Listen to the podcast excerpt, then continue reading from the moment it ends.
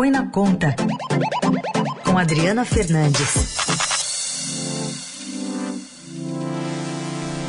Oi, Adri, bom dia. Bom dia, Carol. Bom dia, Raíssa e os ouvintes da Eldorado. Bom dia.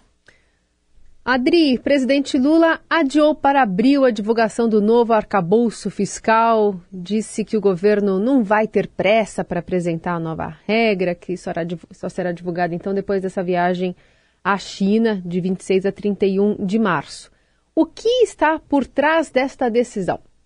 Bom, Carol, o principal é, problema para o presidente Lula é que ele quer aumentar os gastos com saúde e educação e ele já tinha dado a senha, a senha né, para essa, essa, esse ponto de vista quando é, em, nos últimos dois dias ele vem falando que a regra tem que ser feita é, preservando gastos com saúde e educação. Acontece que o novo arcabouço fiscal, o projeto do novo arcabouço fiscal, ele vai revogar o teto de gastos, que é a regra que limita o crescimento da, uh, das despesas à variação da inflação.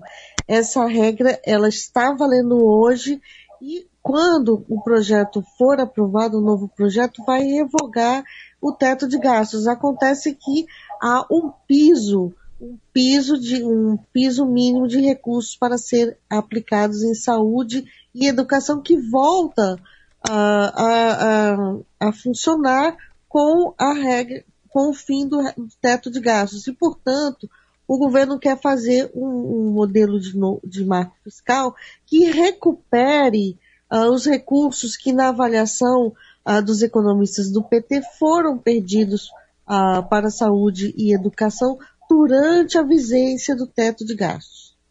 É, esse piso aí é 15% para saúde da receita corrente líquida e 18% para a educação, né? É, vai é, ter alguma regra 18% de. 18% da educação é com relação a, aos impostos. Aos impostos. Né? Vai aos, ter, aos impostos. E vai ter alguma regra de transição, Adri? Vai ter, e é isso que, que está, está discutindo, é, é, o que, é o que, o que o Haddad, o ministro da Fazenda, chama, é, Heisen, de regra de transição, nada, é, nada mais, nada menos do que aumentar os recursos, recompor essa, essas perdas que eles consideram que, que teve durante o, a vigência do teto de gastos. Por quê?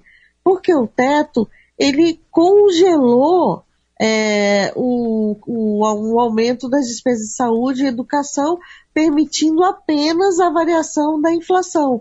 E esses estaria, os recursos, a aplicação de recursos estariam maior nesses, nesses, nesses anos todos se não fosse o teto de gastos na avaliação dos economistas do, do PT. Então, eles estão fazendo as contas para ver o quanto que, que os, os gastos podem, uh, para essas duas áreas, os investimentos para as duas áreas podem aumentar no novo modelo. Há uma preocupação também, Heisen, com investimentos na área de infraestrutura.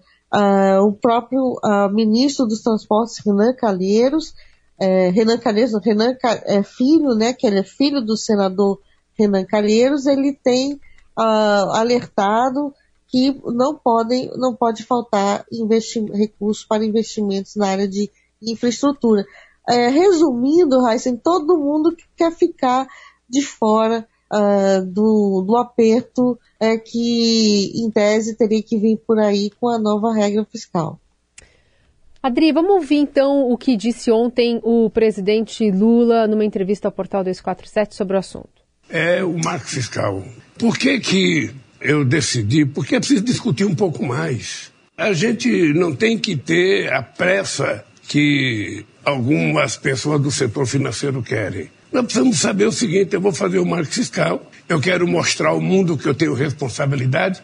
Haddad recebeu nos últimos dias né, um aval, um ok, um joinha do vice-presidente, do time econômico, da ministra da Gestão, da ministra do Planejamento, foi até Arthur Lira, conversou com a ala política. Ministro da Fazenda não fica enfraquecido com essa freada e, e, e enfim, por mais que tenha até cogitado nem viajar para a China para tocar essa pauta nos próximos dias, como é que fica a situação do ministro e também do Copom, que tem uma decisão importante hoje? Carol, a minha avaliação é que como a Haddad vai na viagem, né, vai nessa comitiva, vai ficar próximo do presidente, ele vai ficar ali no ouvido do presidente e procurar defender a sua regra fiscal. O presidente está lá no Palácio do Planalto e lá ele ouve, uh, tem ouvido muitos integrantes do partido que querem é, gastar mais. Na viagem ele vai poder explicar, né, muito próximo, vai poder explicar é, melhor o que os seus planos é, e colocar a sua visão. Eu penso justamente o contrário, que ele terá uma oportunidade maior de convencer o presidente Lula da importância de ter uma regra de controle de gastos que seja crível e sólida, porque senão o mercado financeiro, que o Lula tanto critica, é, não vai comprar essa regra e a gente vai continuar com o risco uh, fiscal, comprar que eu falo entre aspas, né, vamos continuar com risco fiscal influenciando os juros de mercado, uh, sobretudo os juros futuros, uh, que estão muito elevados e atrapalham justamente os investimentos, os projetos de investimentos que podem acelerar o crescimento da economia brasileira. Então, hoje que sai a decisão do Copom, né, Adri, sobre a taxa básica, e nesse aspecto, porque todo mundo, isso aí todo mundo está concordando no discurso oficial, ah, porque o novo arcabouço vai permitir queda dos juros. Mas o Copom olha como para isso na sua avaliação? Pode dar um voto de confiança ou vai esperar um pouco mais? Acredito que vai esperar um pouco mais, porque o Copom ele, ele trabalha é, com fatos, né? Não tem ainda divulgação do novo arcabouço, dos detalhes do novo arcabouço, e é uma avaliação é, de que é, essa regra ela tem que estar tá detalhada, não, não, dá para ser na base é, do o mercado gostou, vai gostar, né, como foi a o planejamento, o Simone Tebet falou, o Haddad também ah, falou que está todo mundo gostando, precisa todo mundo aprofundar, ver os detalhes, botar ela na mesa, Raiz. Aí sim é, isso pode ter um efeito, se ela for boa o suficiente na avaliação é, da, dos especialistas, para colocar as contas públicas numa trajetória sustentável. Pois é, tem então essa decisão do Copom e lá na frente também o que está levantando uma luzinha amarela é a questão do projeto de lei de diretrizes orçamentárias em abril, né, Adri?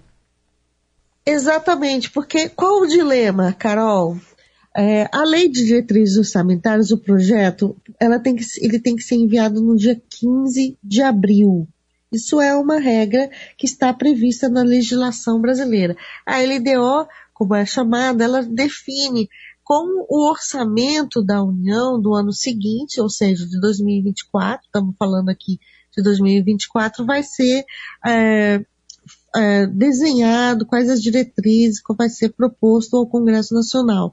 Acontece que, neste momento, o teto de gastos ainda está é, em vigor. Ele não foi revogado ainda, ele só vai ser revogado quando o projeto do novo arcabouço, que a gente está falando aqui, vai ser é, preparado, vai ser uh, por aprovado. Então, o dilema é, o governo quer fazer, quer enviar a LDO já uh, com, contando com um novo arcabouço uh, fiscal. Ele pode uh, prever isso se o projeto tiver sido enviado ao Congresso Nacional. Então é por isso há uma pressa, mas você viu que Lula é, colocou ali um banho de água fria nesse, nessa pressa e disse que é preciso ter mais cuidado. Foi esse o recado do presidente Lula, Carol.